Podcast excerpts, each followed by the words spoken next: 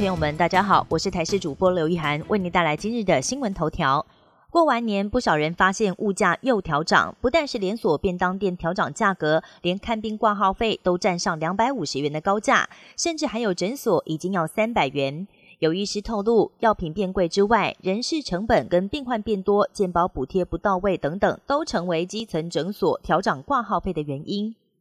财政部在今天公布房屋税适用单一自住优惠税率百分之一的标准，排除豪宅，预估可以享用优惠税率户总共有三百一十二万五千五百三十三户，不适用户数总共有两万六千五百九十二户。换而言之，全台湾单一自住房屋当中，超过百分之九十九都能够适用比较低税率，合计减税利益大约新台币二十三点六亿元。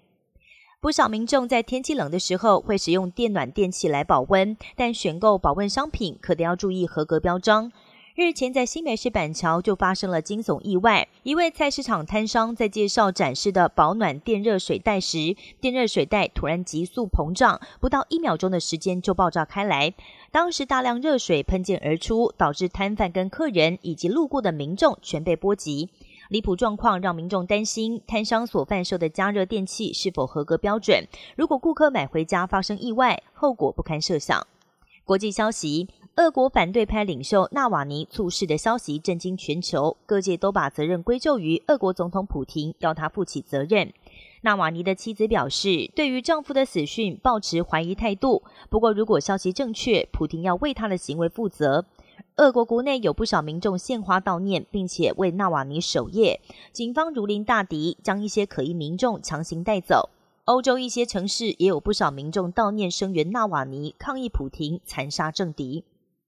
京都的天桥立是日本人气景点，观光客到这里来都会弯腰摆出胯下观天的姿势来欣赏美景。没有想到有男子这么做，却被旁边的人恶作剧推了一把。尽管当时旁边设有围栏，但男子仍然跌落十五公尺深的山谷下，全身受到多处创伤。幸好最后没有生命危险。管理单位呼吁民众前来观赏风景时，千万要注意自身的安全。日本二刀流球星大谷翔平在洛杉矶道奇队备战新的赛季，持续在打击练习展现好手感。